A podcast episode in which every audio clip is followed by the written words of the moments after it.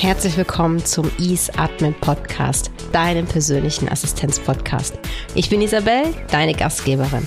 Ich bin Coach und Mentor für alle Themen rund um die Assistenz. Hier bekommst du echte Geschichten aus dem Assistenzalltag, Tipps und Tricks wie auch Lösungsansätze, die du sofort umsetzen kannst für mehr Leichtigkeit in deinem beruflichen Alltag. Bist du bereit, was Neues zu lernen und den Status quo zu hinterfragen? Jetzt geht's los.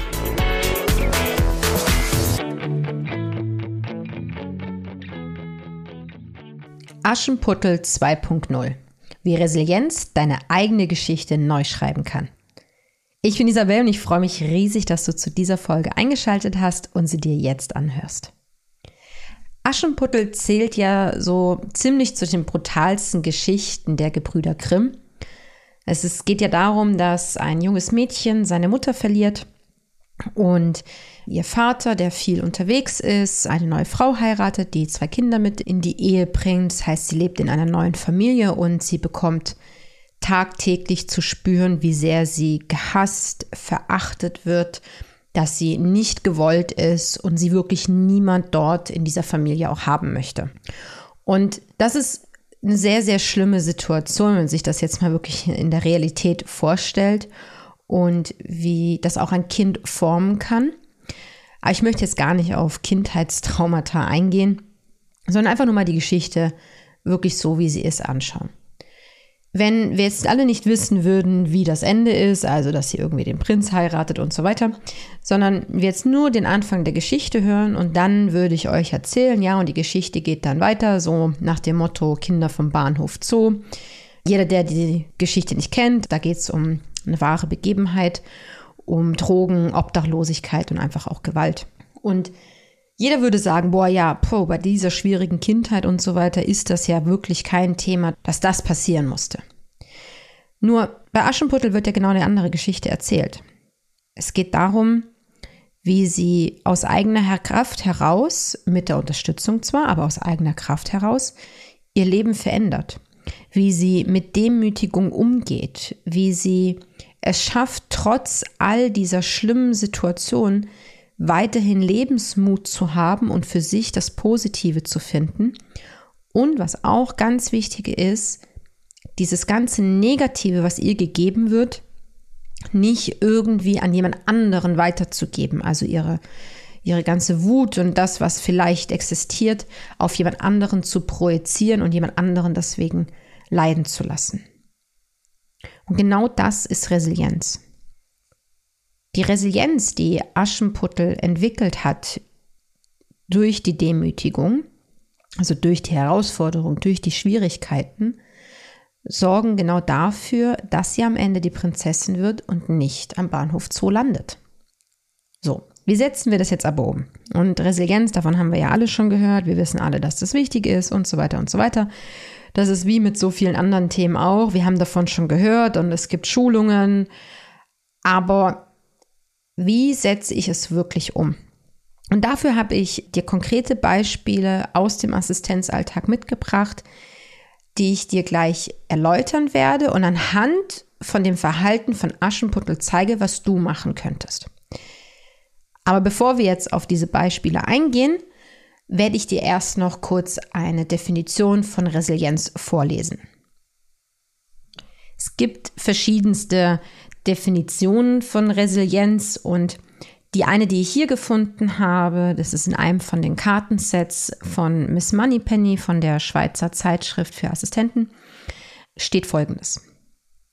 Resilienz ist die Fähigkeit, sich auf Stress, Herausforderungen oder Widrigkeiten vorzubereiten, angemessen darauf zu reagieren und sich wieder zu erholen.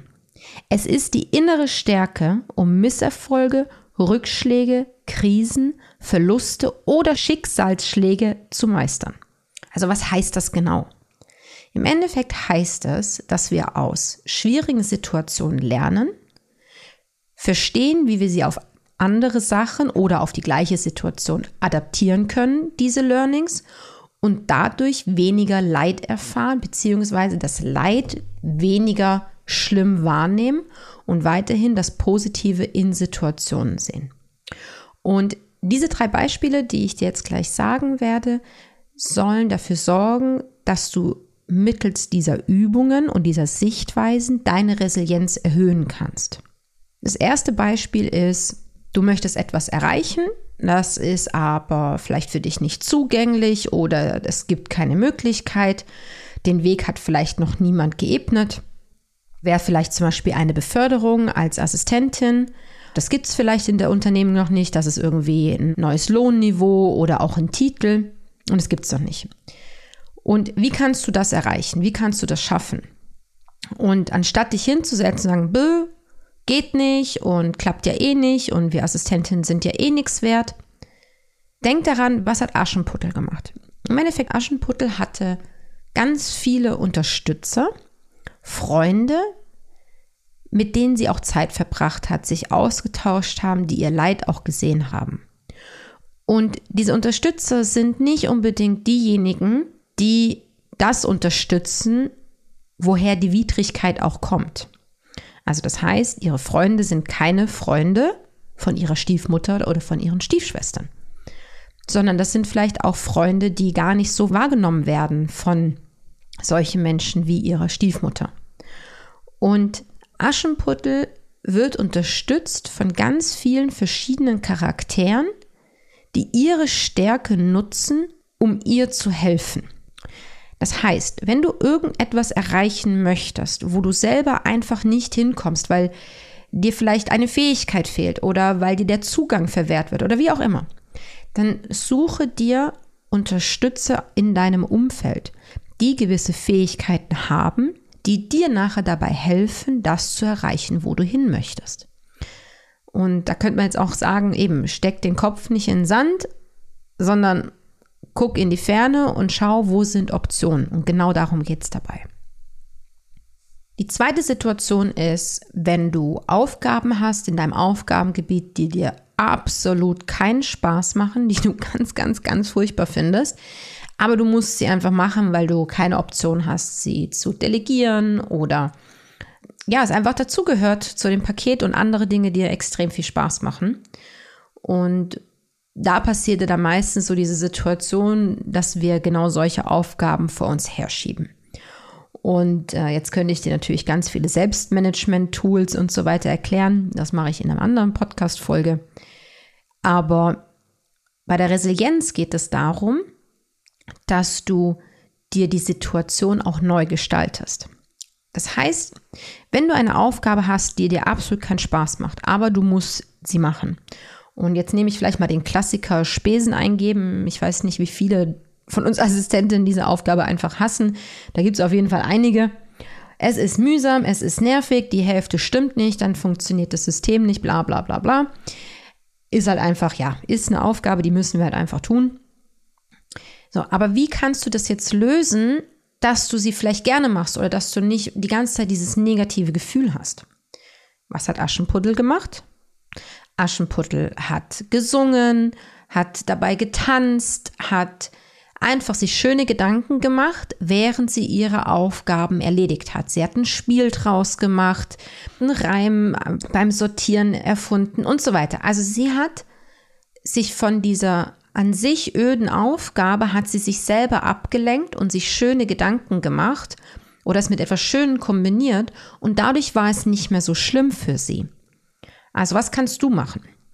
Du kannst zum Beispiel, jetzt nehmen wir nochmal das Beispiel Spesen, vielleicht kannst du das auch im Homeoffice machen und dann hörst du halt im Homeoffice mega laut deine Lieblingsmusik und setzt dich wirklich irgendwie eine Stunde auf ähm, nicht erreichbar, informierst vielleicht auch und genießt die Zeit halt einfach, wo du mega laut deine Musik hören kannst, mitsingen kannst, was auch immer.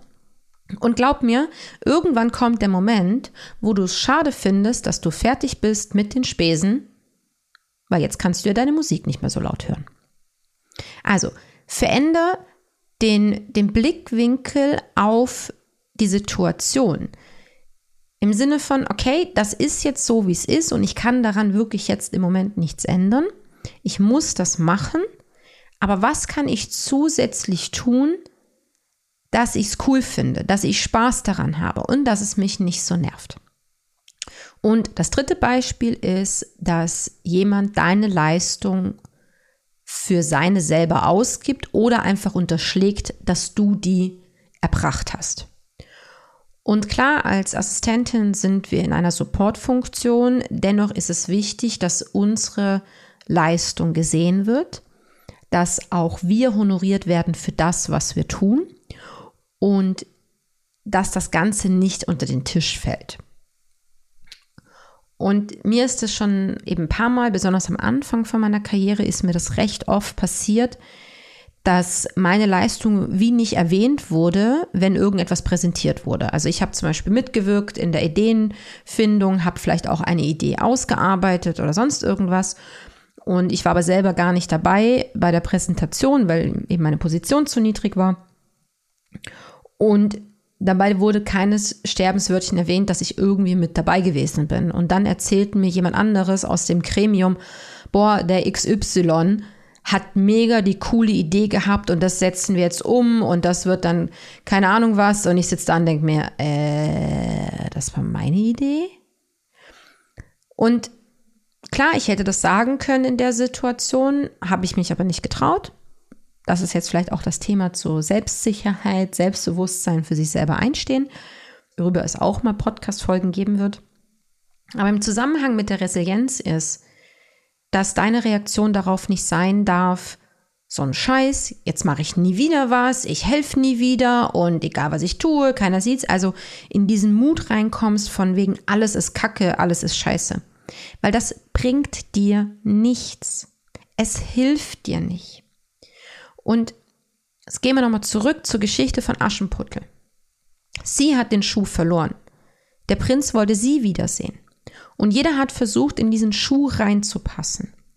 Da haben sich auch welche die Füße für, also die Zehen für abgeschnitten. Und die haben auch kurz in diesen Schuh gepasst, aber nicht lange. Und genau das ist es, was passiert, wenn jemand anderes deine Arbeit für seine ausgibt.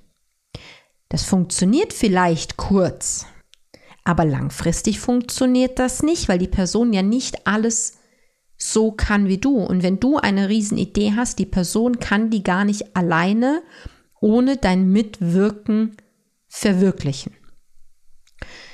Und da gibt es jetzt verschiedene Optionen meine Option, also meine Lösung damals ist gewesen, dass ich zu dieser Person hingegangen bin und gesagt habe, hey, ich habe gehört, die Idee kam mega cool an. Ich habe nicht gesagt meine Idee, sondern diese Idee, die Idee kam mega cool an und hey, du weißt ja, ich habe ja mitgewirkt dabei und wenn du mehr Inputs von mir brauchst, kann ich dir sehr gerne helfen. Und das ist auch dann später die Situation gewesen. Die Person hat mich dann wieder involviert. Ich wurde zwar weiterhin namentlich nirgendwo aufgelistet, aber ich habe einfach angefangen darüber zu erzählen. In Kaffeepausen, beim Mittagessen, wenn es irgendwie darum ging, hey, was liegt gerade so auf deinem Tisch? Weil viele wissen nicht, was wir Assistentinnen wirklich den ganzen Tag machen. Von daher sprich auch über deine Aufgaben, sprich darüber, was du alles machst, wo du überall mitwirkst, weil so bekommst du auch einfach mehr Sichtbarkeit. Also, wenn jemand deine Leistung für seine eigene verkauft oder einfach nicht erwähnt, dass du mitgewirkt hast, stell dich nicht hin und, und brüll, oh, das bin ich gewesen und, und versuch dir da Aufmerksamkeit irgendwie auf dich zu ziehen, weil das, das kommt nicht gut an. Versuch über einen etwas eleganteren Weg involviert zu werden in die Sachen und wenn das keine Option ist, dann warte ab. Manchmal ist Abwarten wirklich eine gute Lösung, denn die Person passt nicht in den Schuh und früher oder später wird das auffallen. Das waren die drei Praxisbeispiele. Was zentral ist bei der Resilienz ist, dass du deinen Blickwinkel wirklich veränderst und bei Herausforderungen wirklich versuchst, zu sehen, was kann ich daraus lernen, wie kann ich etwas verbessern und wie komme ich nicht noch einmal in diese Situation. Und vielleicht ist auch der kreative Gedanke eine Option, wenn du mal wieder in der Sackgasse stehst und echt nicht weißt, wie es weitergeht, dann hey, denk doch einfach mal drüber nach, was würde Aschenputtel machen? Was kann ich jetzt aus der Geschichte von Aschenputtel lernen und wie könnte ich das umsetzen in meinem Alltag? Und was ganz deutlich ist, Aufregen und negative Gefühle verhindern den Blick auf Wachstum. Und Wachstum und Entwicklung ist genau das Resultat von Resilienz. Also behalte das immer im Blick. Und falls es so sein sollte, dass du immer wieder an einem Punkt scheiterst, dass du genau an, an der gleichen Stelle einfach nicht weiterkommst und du kannst deinen Blickwinkel einfach nicht verändern, dann kontaktiere mich.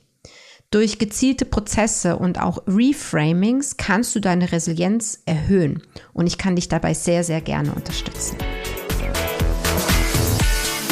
Das war's mit der heutigen Podcast-Folge.